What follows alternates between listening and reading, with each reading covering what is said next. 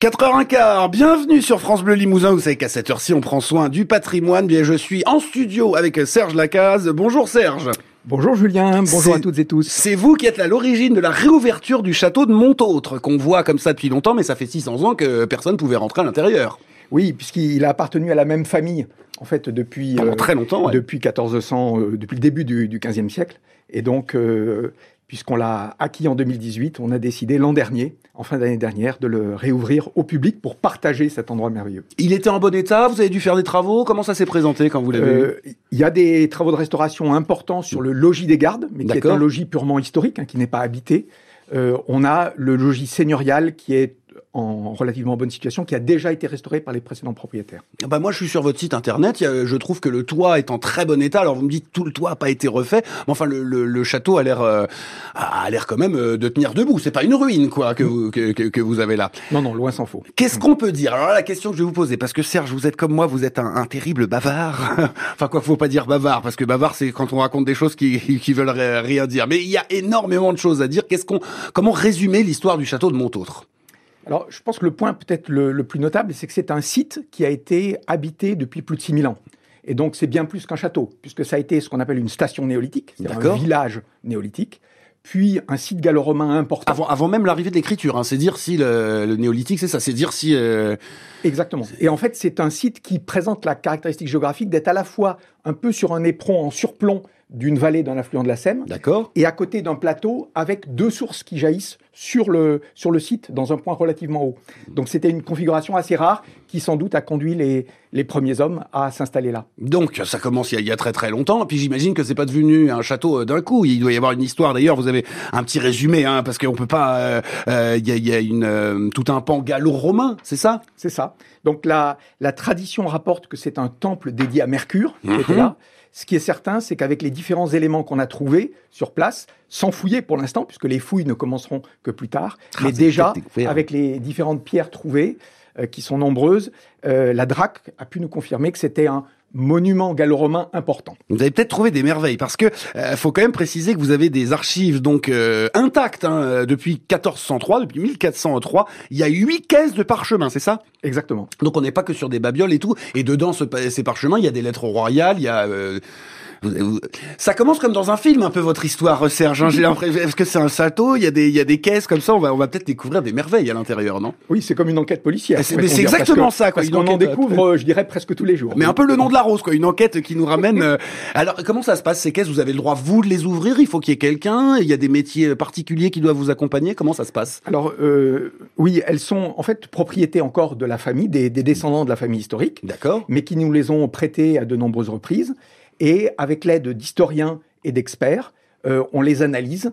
Il faut les traiter simplement avec soin. Il faut mettre des, et oui, des petits gants, des petits gants tout ça. Ouais, Mais comme elles sont en très bon état et qu'elles n'ont jamais été finalement euh, exploitées de façon intensive, c'est vraiment l'occasion de découvrir la richesse historique de ce, de ce monument. Vous êtes un peu un privilégié quand même, Serge. Là, vous ouais. faites envie à tous les amoureux de euh, d'histoire, de patrimoine, parce qu'on est un peu à la croisée de, de beaucoup de choses. Hein, là, avec euh, avec, on va peut-être retrouver des, des lettres royales. Vous allez peut-être pouvoir confirmer des événements qui, qui, qui, se sont passés. Du coup, le château, on, et ça, on en parlera dans, dans quelques instants. On peut y vivre maintenant. Oui. Les gens peuvent venir y réserver une chambre. Exactement. Il y a même donc deux chambres d'hôtes qui mmh. sont en fait même euh, euh, aménageables en suite familiale oui. euh, que, que j'offre là depuis le, le, 1er avril. La chambre et du curé et la chambre de la comtesse. Deux Exactement. ambiances différentes, visiblement. Vous verrez ce que vous avez à faire dans la chambre. On continue de parler du château de Montautre dans une vraiment dans une bonne ambiance. C'est une nouveauté, hein, on précise aux, aux, aux gens, euh, voilà, qu'on aime parler du patrimoine à, à cette heure-ci. Qu'il y a des incontournables, évidemment, on en parlera toujours, mais on aime bien comme ça trouver des découvertes. Alors, un château qui ré réouvre après 600 ans de fermeture, forcément, ça, ça a un peu suscité notre curiosité.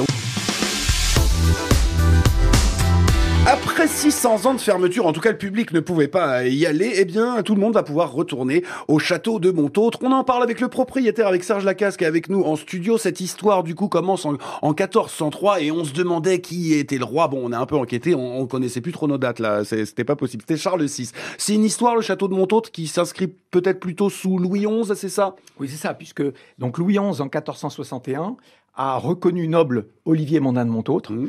Euh, et qui étaient des simples écuyers, c'est ça à l'origine. Il était écuyer du roi à la souterraine, ouais. euh, c'est-à-dire en fait fonctionnaire royal. Oui. Ça ne veut pas dire qu'il faisait monter à cheval le, le bien roi. sûr, bien sûr. et, et, donc Louis XI voulant refaire une noblesse un petit peu à sa main après la guerre de Cent Ans, euh, a nommé un certain nombre de personnages charismatiques, dont Olivier Mondin. Sacré stratège Louis XI, euh, et donc le château de Montautre a fait partie un petit peu de, de, de ces stratégies. Bon, il y aura plusieurs événements parce que euh, il y a une histoire incroyable. Alors du coup, vous-même, ça c'est très très bien ça, Serge. Le propriétaire du château, c'est vous qui ferez les visites guidées, c'est ça? Oui, oui. Ben, on a commencé depuis les Journées du Patrimoine 2022. on en a fait ensuite à l'automne parce que j'ai eu beaucoup de, de demandes.